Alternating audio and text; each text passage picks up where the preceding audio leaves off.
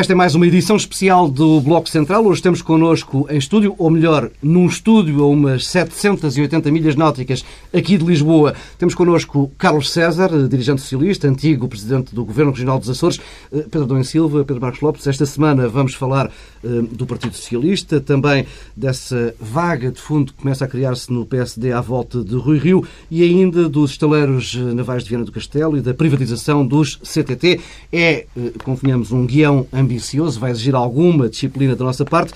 Começo precisamente pelos estúdios da TSF nos Açores, em Ponta Delgada. Hum, é lá que está o nosso convidado. Carlos César, vamos direto ao assunto. Como é que tem avaliado o comportamento do Partido Socialista nestes mais de dois anos e meio de oposição? Bem, desde logo um cumprimento para todos e correspondendo à vossa solicitação, que parece uma solicitação muito permanente nos tempos que correm, eu diria que o Partido Socialista está hoje confrontado com um problema que não é exclusivamente um problema do PS português. Desde logo acho manifestamente injusto, digamos, resumir todas as insuficiências que o Partido Socialista hoje tem na vida política portuguesa eh, à sua liderança e à sua incapacidade, à sua aludida incapacidade eh, de se posicionar de forma alternativa mais credível e mais evidente ou com melhores resultados. Eu acho que o problema do Partido Socialista é hoje na sociedade portuguesa um problema comum à esquerda democrática. A esquerda democrática tem problemas de definição da alternativa, desde logo à globalização do capital, às consequências da crise financeira desde há muito. Não é uma esquerda, digamos, descalça, como diria Medina Carreira, mas nós temos hoje uma esquerda democrática frouxa que, infelizmente, tem aberto caminho na Europa aos extremismos de direita e de esquerda, como já se uh, adivinha em França, na Itália, na Grécia e noutros países. O PS em Portugal tem que fazer um esforço e uh, esta crise de personalidade da social-democracia e do socialismo democrático não é um problema português, nem um problema da liderança do PS uh, português. Embora tenhamos que fazer, como digo, um esforço maior para nos libertarmos destas formas tradicionais de fazer uh, política.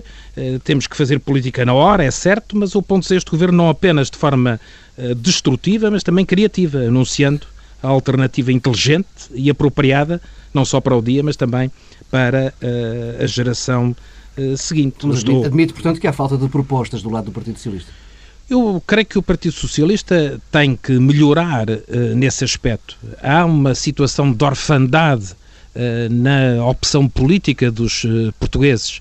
Há um, um, digamos, um campo muito vasto, uma grande, eh, um grande consenso na sociedade portuguesa, muito maioritário, de que o caminho que nós estamos a seguir não é um bom caminho, de que a governação que nós temos não é uma governação competente e coerente, mas subsiste apesar e dentro mesmo daqueles que já se declaram como votantes na alternativa que o Partido Socialista lidera, subsiste uma grande dúvida sobre o que, o que o Partido Socialista é capaz de fazer, com quem o Partido Socialista o fará e com que intensidade eh, desenvolverá políticas semelhantes ou diferentes daquelas que são hoje desenvolvidas eh, pelo Governo.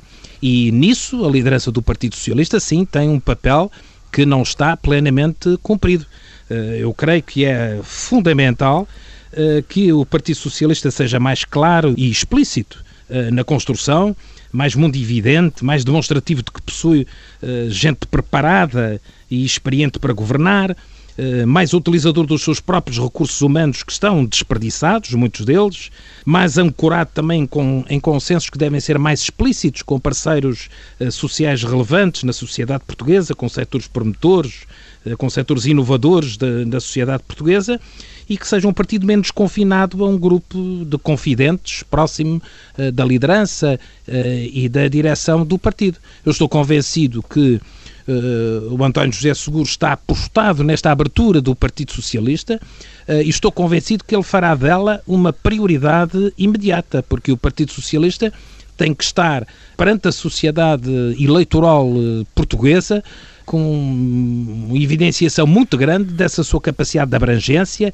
dessa sua capacidade de mobilizar gente capaz, de mobilizar outras energias, de ter outra projeção e ligação internacional que eh, lhe confiram o estatuto uma alternativa segura. E, portanto, é isso mesmo que uh, nós esperamos. Eu espero que esta eleição para o Parlamento Europeu já seja uma demonstração uh, da abertura da direção do PS a novos setores internos e externos, digo à vontade porque não sou candidato ao Parlamento Europeu e, portanto, posso dizê-lo, mas uh, a abertura que se espera do Partido Socialista não é apenas uma abertura em listas uh, eleitorais, é uma abertura no projeto, é uma abertura para a execução futura desse projeto. E nós bem sabemos que o país necessita claramente de uma maioria muito forte e de uma maioria plural no governo para garantir a sua credibilidade externa e o seu sucesso interno. Vê como inevitável uma espécie de bloco central na, na, nas próximas eh, saída das próximas legislativas ou, pelo contrário, vê eh, mais sucesso no PS a criar eh, pontes à esquerda? Eu penso que o Partido Socialista terá que fazer uma coisa e outra. Parece-me inevitável que o Partido Socialista, numa certa perspectiva institucional, tem a vida facilitada uh, num consenso à esquerda, por exemplo, na formação de uma maioria presidencial. Afinal, a Conferência das Esquerdas foi pouco mais do que isso. Mas uh, no plano de uma alternativa de governo, que é uma alternativa que se insere na sequência de um memorando com a Troika que ainda não está completo e que nem se sabe se ainda está ultrapassado, muito provavelmente não, o Partido Socialista terá que ter um governo centrado nas forças uh, eleitorais dominantes na sociedade portuguesa, portanto, um governo com o PSD, mas, sobretudo, um governo com outro PSD. O problema que nós uh, hoje vivemos. É uma questão de lideranças, é? Eu penso que é, sobretudo, neste caso, uma questão de liderança do PSD. Não por causa da pessoa, mas pelo que ela representa de política.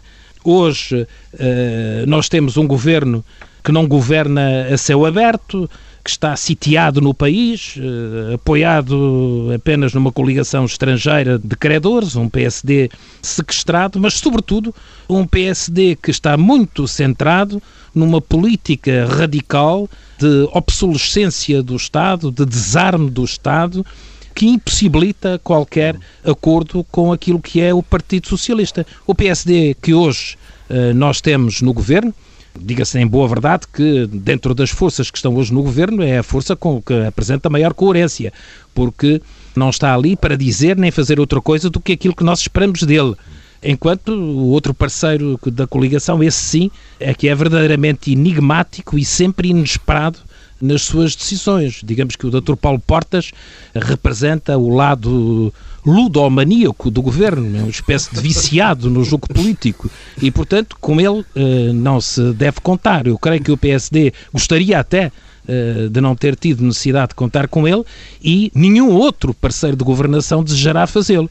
Portanto, isto significa que o futuro próximo do país, e espero que na decorrência de eleições, seja o de um governo liderado pelo Partido Socialista, ou seja, com um acréscimo de sensibilidade social a todas as políticas de austeridade que ainda tenham que ser desenvolvidas ou que tenham que ser mantidas, com o concurso de um PSD que se divorcie dessa sua convicção atual. O PSD hoje que nós temos é um PSD bem longe do PSD de há uns anos atrás, é um PSD que matou a memória dos seus eh, fundadores, é um PSD que se desviou da ala do, do setor da social-democracia e do centro-esquerda, onde se poderia encontrar com o Partido Socialista. Por isso, deixe, deixe não ter passos coelho é meio caminho andado para ter um bom governo no futuro. Vamos alargar o debate, até porque o Pedro Domingos Silva está aqui, uh, careca de tirar notas. Pedro, certamente que tens muito a dizer ao fim de tanta anotação. Em primeiro lugar, hum, eu subscrevo aquilo que o Carlos César disse ao início, eh, quando sublinhou que o problema da afirmação do Partido Socialista não é um problema exclusivamente nacional. Aliás, as sondagens pela Europa toda mostram-no. Mas como, como, como nem dizer, um o mal dos outros poderá o PS bem, não é? Pois, nem um problema de lideranças. Eh, é também um problema de liderança, mas no essencial não é um problema de liderança. É um problema programático eh, com eh, uma dimensão eh, que é comum a todos os partidos social-democratas e socialistas europeus, mas que em Portugal tem uma dimensão programática que acresce à dimensão internacional. Aliás, esta semana tivemos mais um exemplo de um problema que é uma espécie de pecado original da afirmação de António José Seguro como líder do Relação PS. com o passado que é a relação com o passado recente e com a governação anterior do Partido há, Socialista. Há duas pessoas que esta semana ainda não falaram do estudo do relatório PISA da OCDE. O Ministro da Educação, Nuno Crato, e António José Seguro. Ora, eu... E o Presidente da República. é ok, três. E eu diria que isso é um problema e tem sido um problema. A reserva mental de António José Segura em relação ao legado de governação do Partido Socialista foi sempre um obstáculo à sua afirmação.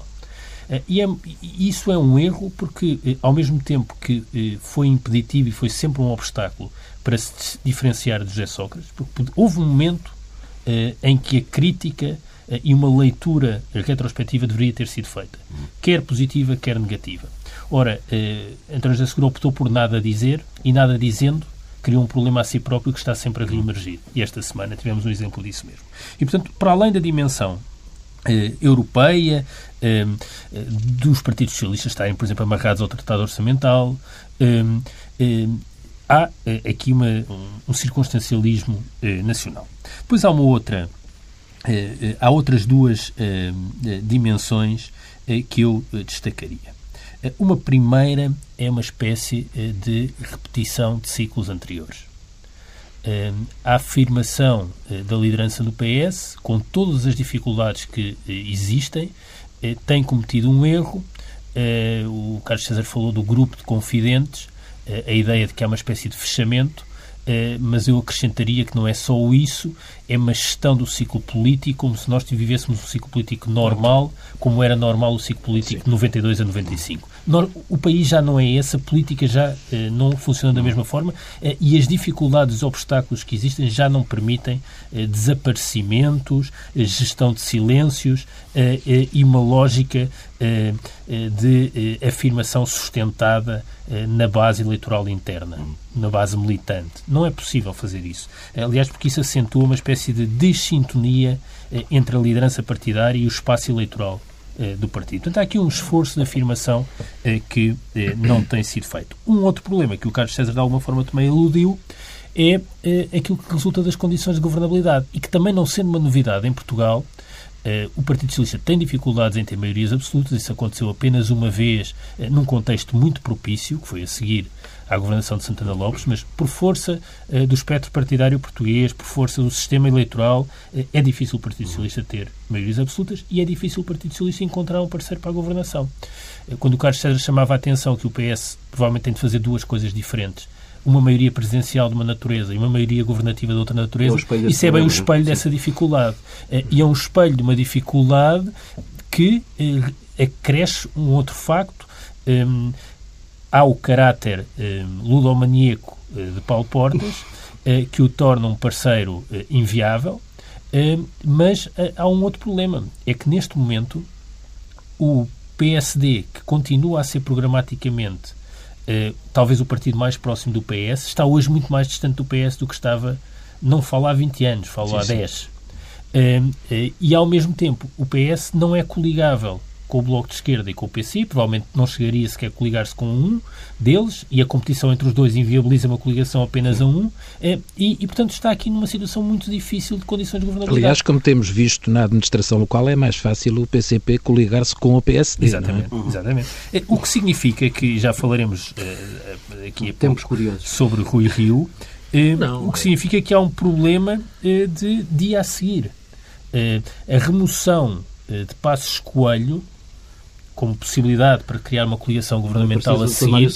Eh, eh, não, porque eu não vejo bem como é que se processa eh, como é que se gera esse processo? Como é que imaginemos que amanhã há eleições, o PS ganha com maioria relativa, precisa de se coligar com o PSD para formar governo, mas o PSD ainda é liderado por Passos Coelho. É preciso aqui um compasso de espera para o PSD mudar de líder mas, para depois iniciar desculpa, as, as condições. Oh, oh, Pedro mas se o PSD perder, presume-se que Pedro Passos Coelho pedirá a demissão.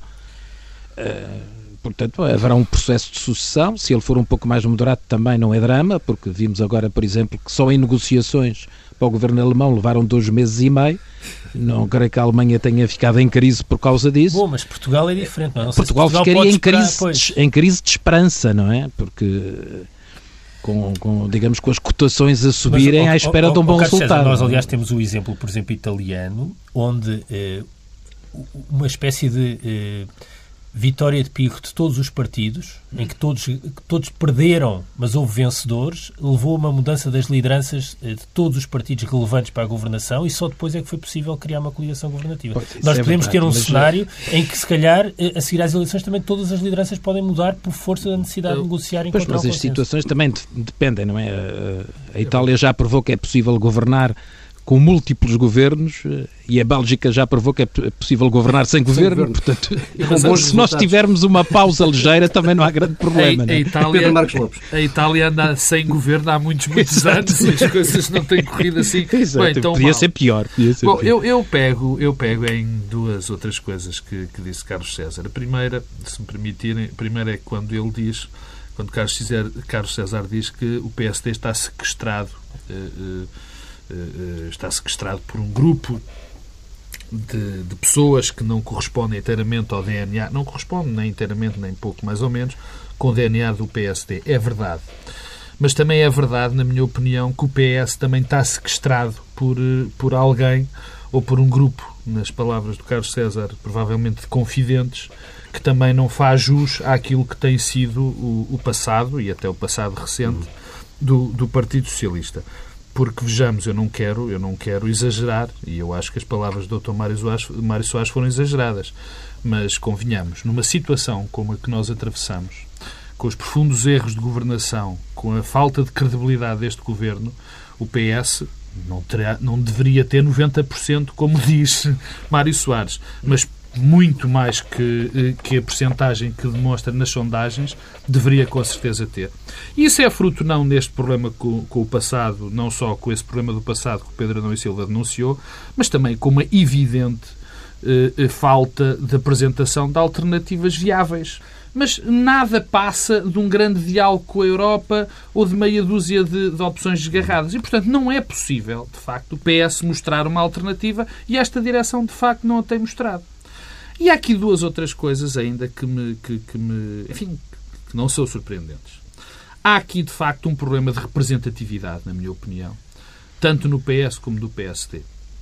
Nós já aqui o falamos várias vezes. Mas há um problema nós, de representatividade do sistema partidário. Do sistema partidário, mas no PS, vamos concentrar no PS e no PSD. Eu estou convencido, isto, enfim, vale o que vale, que eh, a base eleitoral tradicional do Partido Socialista não está contente e gostaria de ter outro líder, como a base eleitoral tradicional do Partido Social Democrata não está contente nem com a governação, nem com a liderança, nem com o caminho que o PSD está a ter e gostaria de ter outro líder.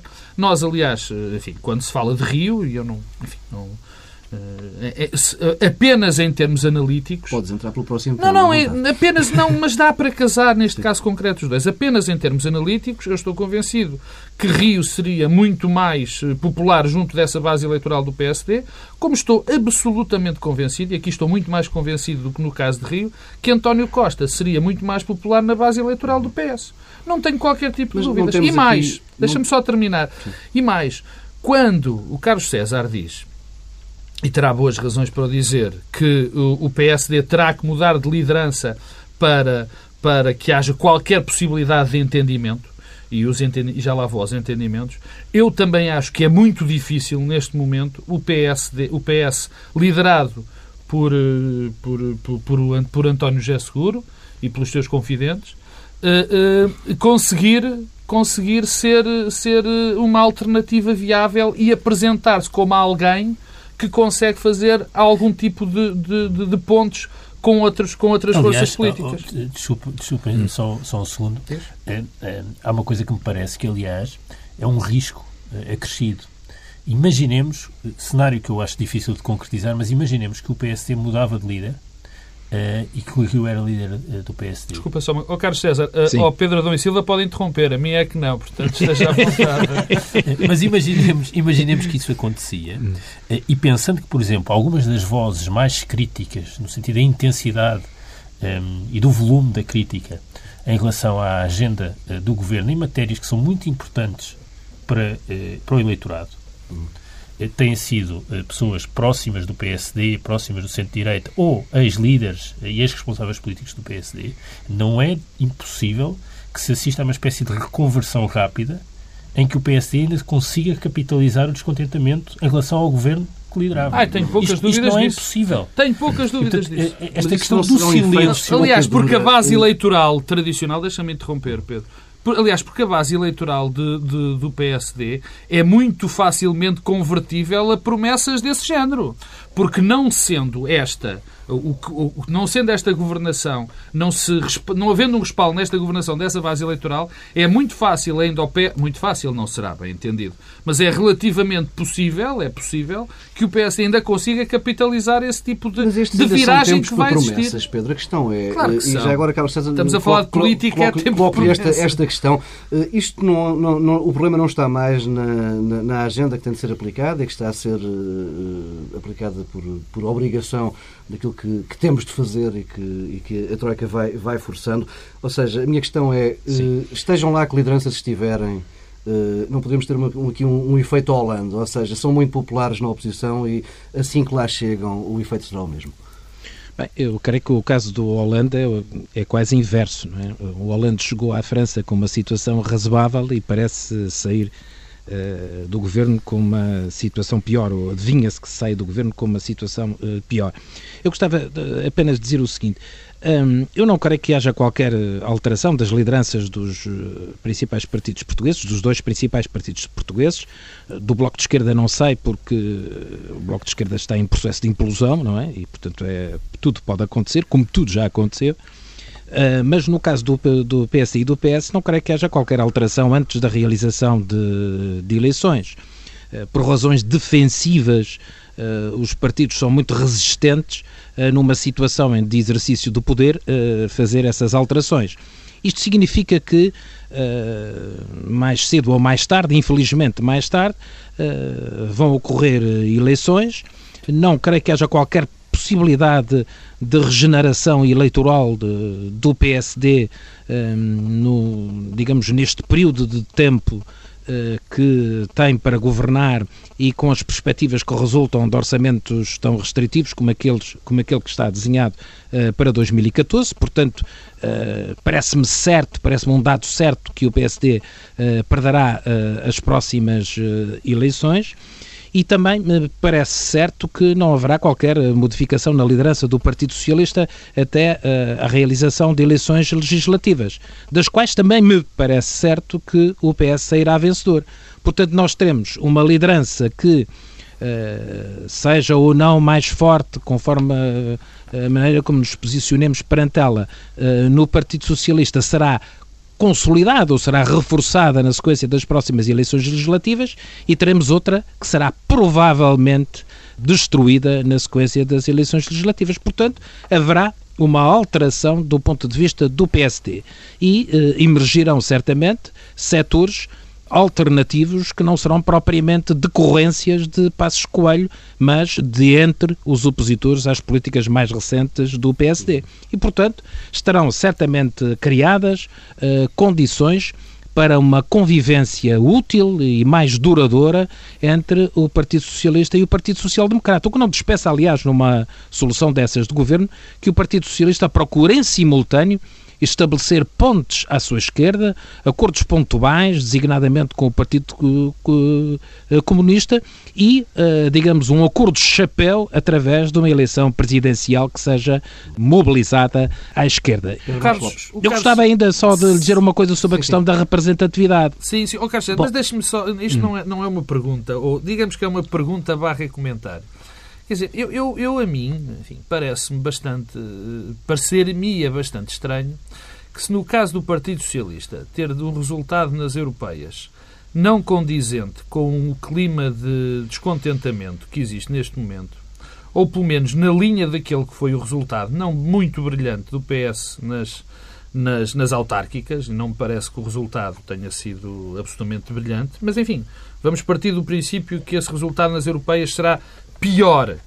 Eh, Não me parece que a solidez de uma alternativa, de uma, de- de- a solidez da direção do PS eh, seja tão grande como o Carlos César quer fazer entender. Não, eu E não referencia isto- apenas nas eleições. Eu acho que as eleições europeias eh, são, digamos, um intermédios, ou são, uma, enfim, um evento, eh, digamos, com, adquirido numa loja de ocasião. Não vai resultar nada de extraordinário das eleições europeias. Evidentemente, seria, digamos, relevante se o Partido Socialista não obtivesse um sucesso. Aliás, disse o mesmo em relação às últimas eleições autárquicas.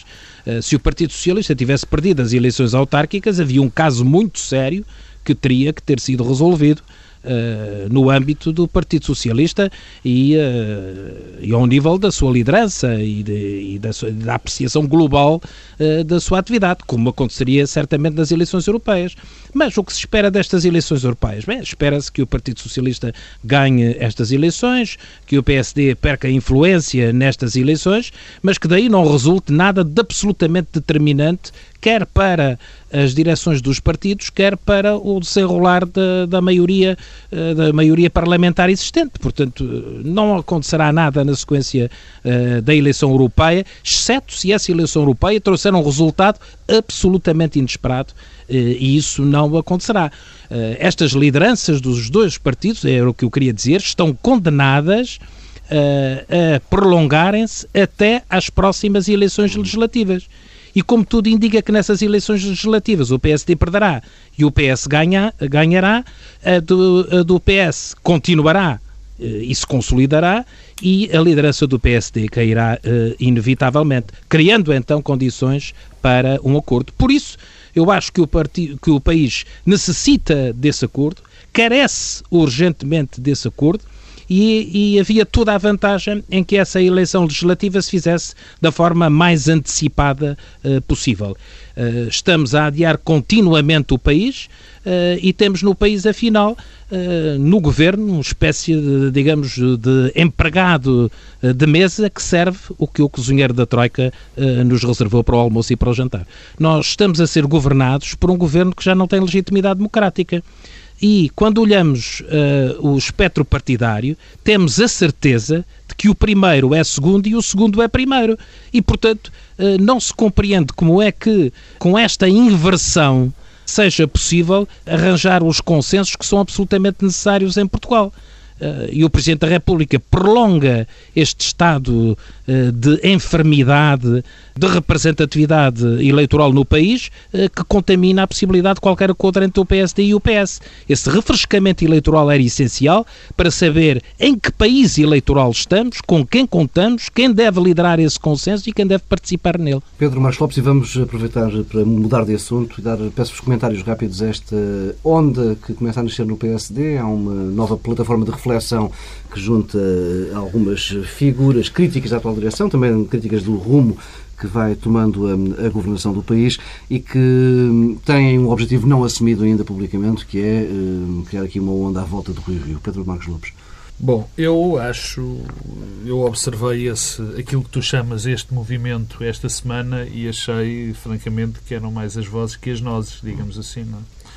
Uh, isto é um movimento de pessoas que não são bastante relevantes neste momento dentro do PSD, não são ainda, são dois personagens que vêm do Porto, que são, entre aspas, filhos do movimento que se gerou no Porto com a eleição do, do Rui Moreira, de uma certa dissensão, dissensão que houve uh, no PSD. António Capucho já aproveitou a boleia, já se juntou Sim, mas António, também. António Capucho, e isto não, isto não encerra qualquer comentário negativo, António Capucho tem aproveitado todas as boleias possíveis e imaginárias neste momento eh, em relação a, a, emancipar-se do, do, do, seu próprio partido. E, e, repito, isto não tem qualquer tipo de. Não, não encerra qualquer tipo de comentário negativo. É simplesmente uma pessoa que está tão desagradada com o caminho que o PSD está a seguir que todas as ocasiões lhe parecem boas para, para, para o mostrar. Eu não dou muita relevância a, a estes movimentos, eh, porque penso que Existe esse descontentamento, o descontentamento é enorme dentro da base eleitoral do PST, é enorme dentro dos, dos militantes, mas, como é evidente, e enfim, por acaso o Carlos César também o disse há pouco, quando o partido está no poder, eh, é muito difícil que estes, que estes movimentos tragam alguma coisa de novo e cheguem sequer a, a, a tomar luz. Por outro lado, em relação a Rui Rio, mais concretamente, é muito difícil falar com uma pessoa que nunca deu qualquer sinal de que queria liderar Sim. o partido. Nunca deu. Nunca deu e sistematicamente diz que não o quer.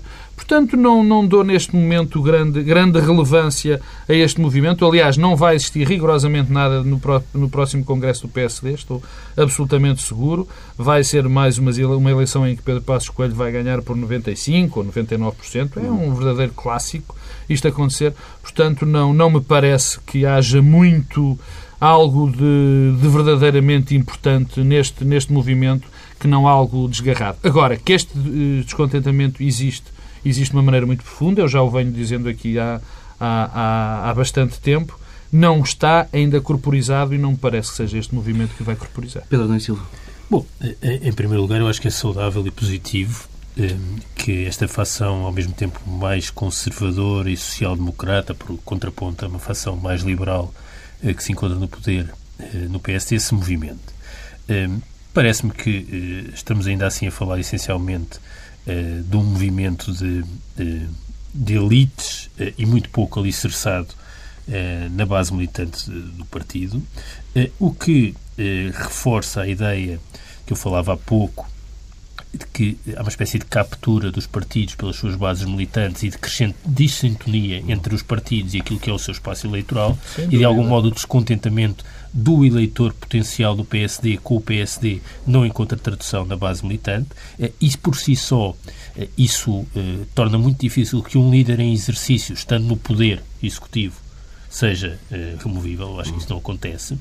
e, portanto, temos esse fator que faz com que Pedro Passos Coelho não possa sair de líder do PSD enquanto é Primeiro-Ministro. Isso era também verdade para José Sócrates, não podia sair de líder do PS enquanto era Primeiro-Ministro. Hum, é uma espécie de lei de ferro eh, dos partidos.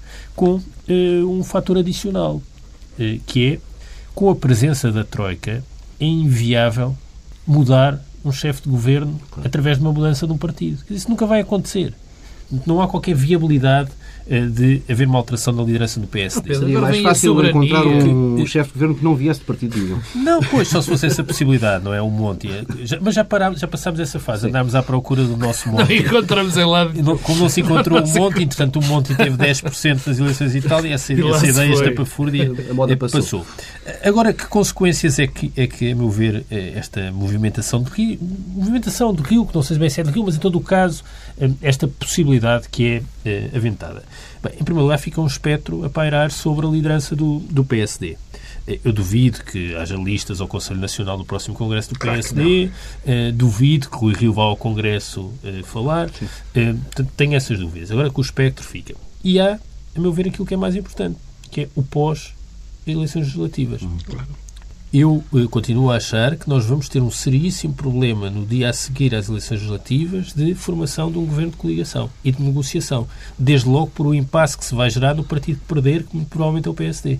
Eh, entre 2011 e 2013 entraram 10 mil novos militantes para o PSD. Entraram para o PS 20 mil, parece, mas para o PS entraram 10 mil. Ou seja, o PSD que vai chegar, a base militar do PSD que vai chegar uh, a 2015 já não é a mesma que existia em 2009. Uh, e, portanto, não é assim tão fácil eh, tirar um Eu líder, tirar uma base de poder Pedro. interno, eh, eh, acho que isso vai introduzir perturbação. Deixa-me só interromper-te. Estes militantes, tanto no PSD como no PS, são, entre aspas, filhos dos militantes que neste momento estão e que fazem a base de apoio deste, deste, destas lideranças, Pedro.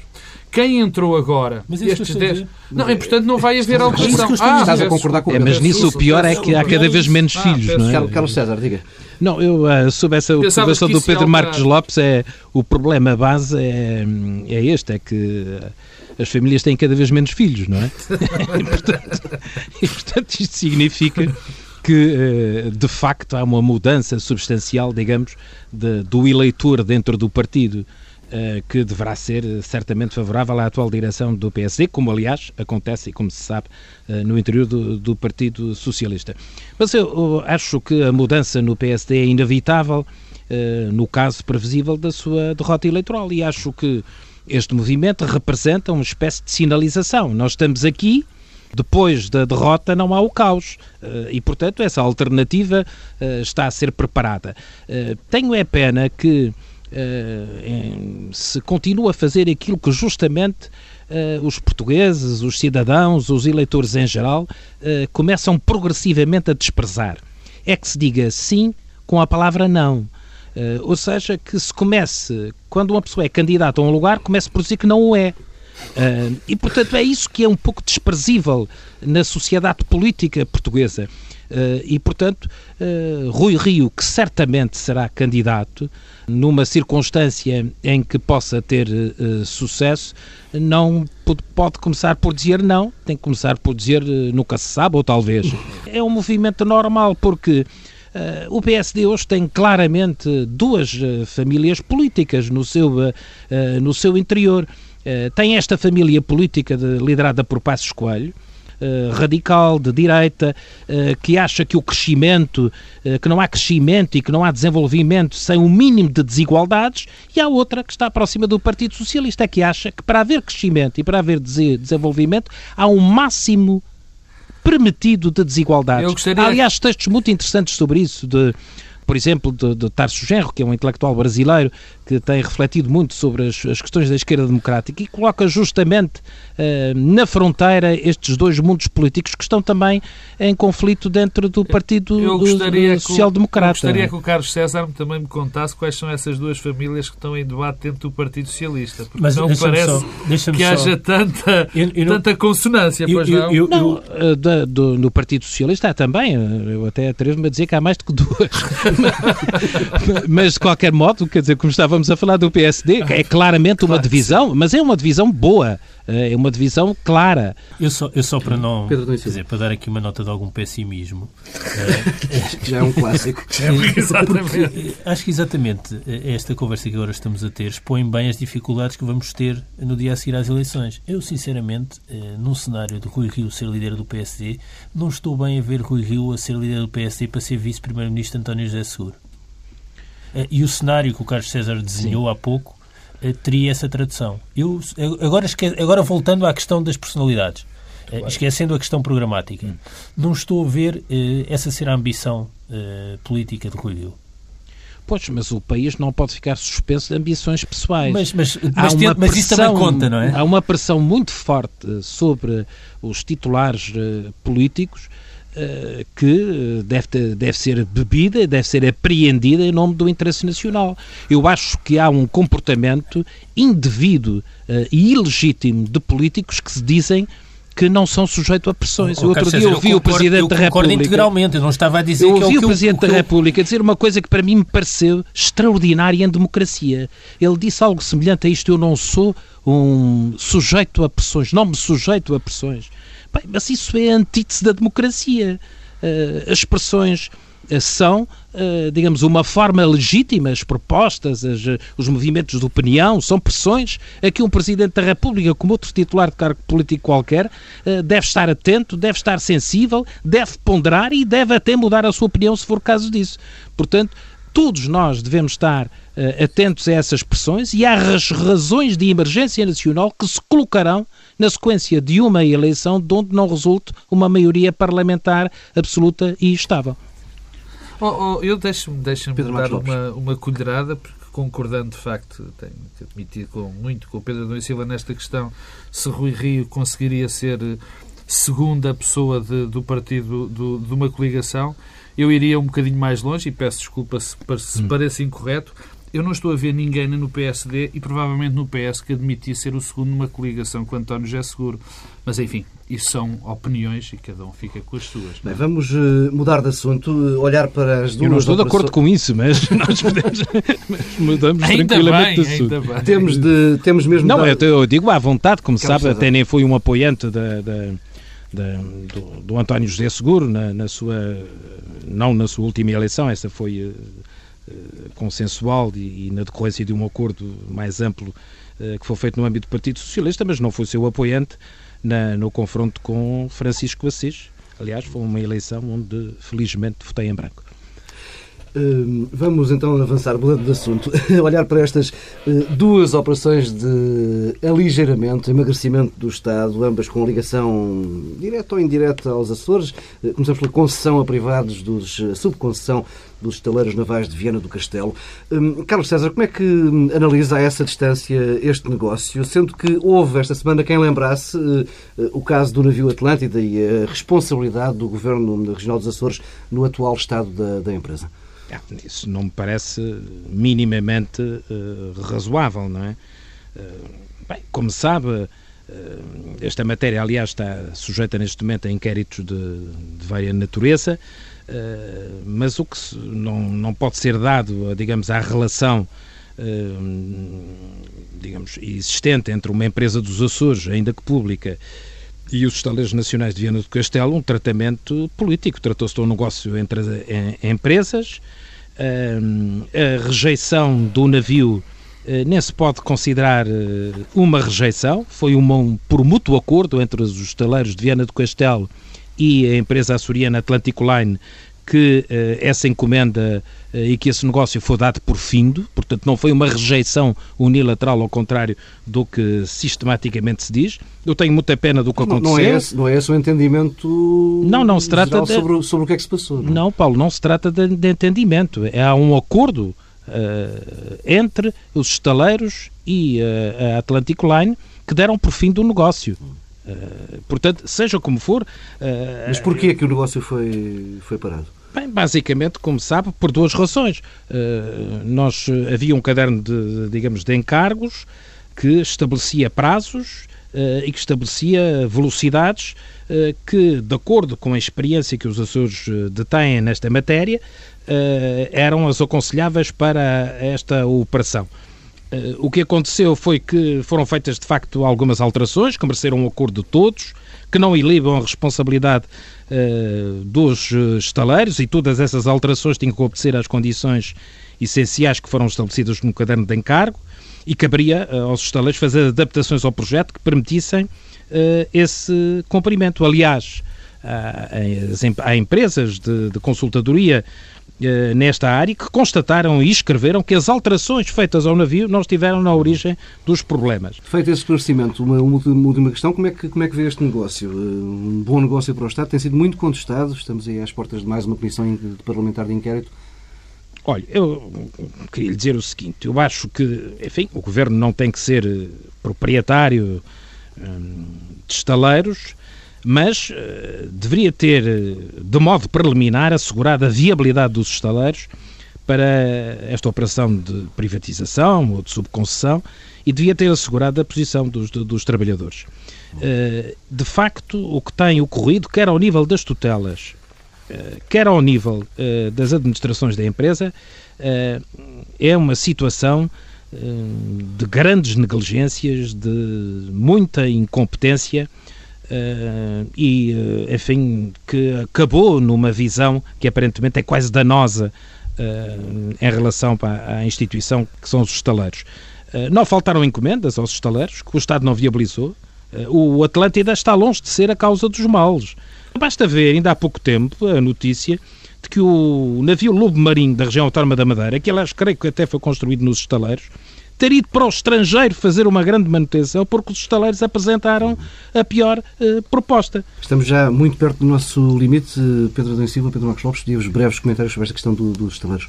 Bem, o meu primeiro comentário é, é em relação à descrição que o Carlos César fez do negócio com os, com, com, com os Açores. Como é que é possível isto acontecer? Como é que é possível uma coisa destas acontecer? Eh, o segundo é. Eh, é mandarem construir um carro um, e eu pôr um, eh, velas. Um, um, Sim, um é, problema.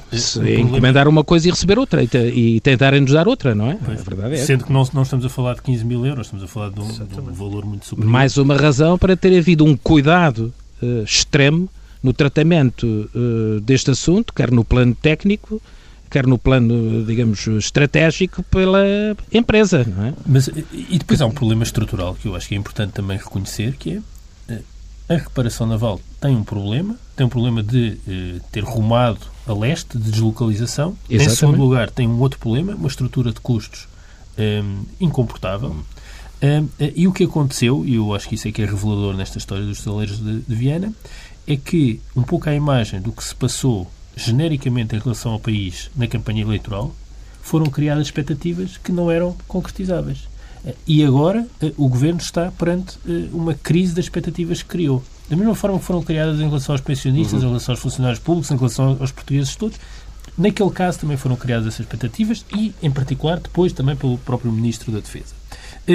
E, portanto, um primeiro problema é esse. Depois, eh, há um conjunto de problemas com a solução do governo e que carecem de toda a explicação. Uma é esta ideia de alugar equipamentos e instalações e o pacificar toda para o Estado e ainda ter de pagar os despedimentos. E, em segundo lugar, dúvidas, por um lado, em relação às ajudas de Estado, à forma como o Estado português não contrariou a intenção da Direção-Geral da Concorrência de criar, abrir um processo por ajudas de Estado e também a ideia de que grande parte das ajudas de Estado já foram dadas por este Governo e, finalmente, a promiscuidade de interesses e o envolvimento da Martifer eh, neste processo que também tem de ser esclarecida e não tem sido esclarecida. Pedro Marcos Lopes, muito, muito rapidamente. rapidamente. A, a, a, primeira, a, a primeira coisa é eu não percebo porque é que o Governo não é absolutamente claro nesta questão.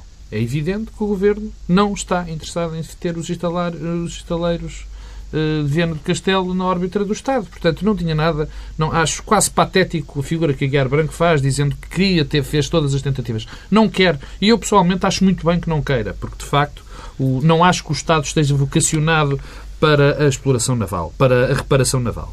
Depois há uma ou duas coisas que importa dizer neste caso. Eh, os estaleiros navais de Viana do Castelo perderam 63 milhões de euros em 13 dos 15 navios que construíram desde 2004. Uhum. Ou seja, há aqui um caso evidente de gestão, eu não quero chamar, mas parece-me evidente que há aqui um caso de gestão quase danosa. Pelo menos Quer mais dizer, gestão. Se em tre... Pelo menos mais gestão. Se em 13 dos 15 navios que construiu se perde 63 milhões de euros, pelo menos alguém não sabe fazer as contas. Provavelmente são as mesmas pessoas que nem tiveram o cuidado de ver se as especificidades técnicas deste barco ia para os, para os Açores... Navio. Uh, do navio, peço desculpa, é verdade. do navio que eu tive um patrão que quase despedia as pessoas quando se enganavam. É uma coisa séria. Já morreu. E neste uh, caso a Armada deve estar a ouvir-nos. é bom mesmo dizer navio. Esse patrão que não gostava não está de certeza que já morreu. Portanto, há aqui um caso de evidente negligência. O, o, o segundo ponto tem a ver com o dinheiro que que aqui foi dado, que foi injetado nesta, nesta empresa. Eu não tenho, não estou tão certo que seja legal.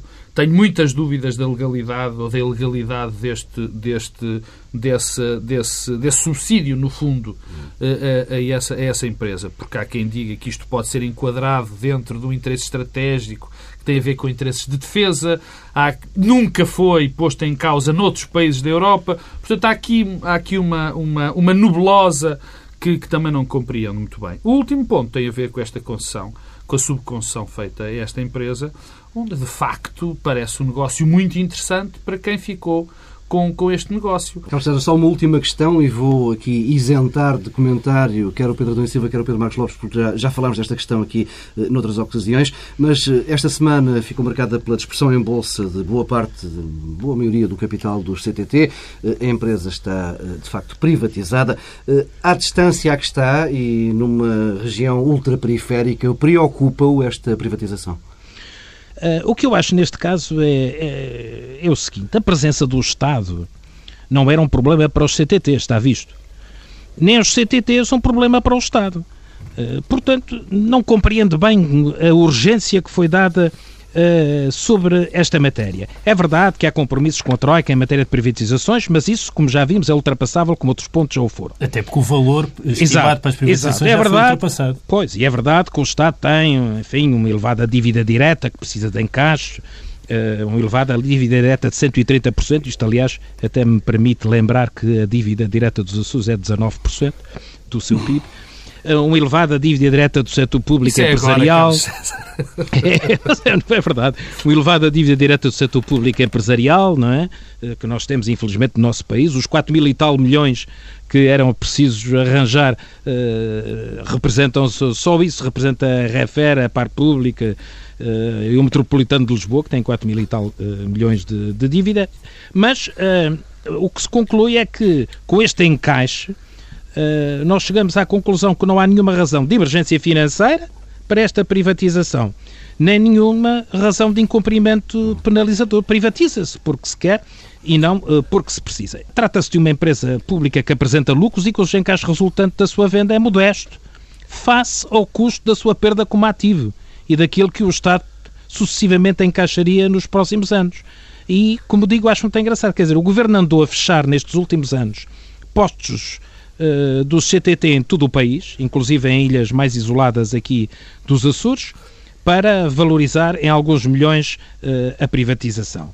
E eu só espero que estejam acautelados alguns aspectos de prestação de serviços a essas comunidades, porque na prática os CTTs, em muitas pequenas comunidades, representavam o Estado. E o Estado é, apesar dos que argumentam em permanência em contrário, o Estado, digamos, as repartições públicas ou os serviços públicos são uma presença reconfortante, dão um sentido de segurança e confiança às comunidades mais isoladas. E eu só espero agora que o levantamento das pensões num posto dos CTTs não venha a ser também onerado com uma taxa tal como ela agora que nós agora vamos ter que pagar nos casos do, do multibanco.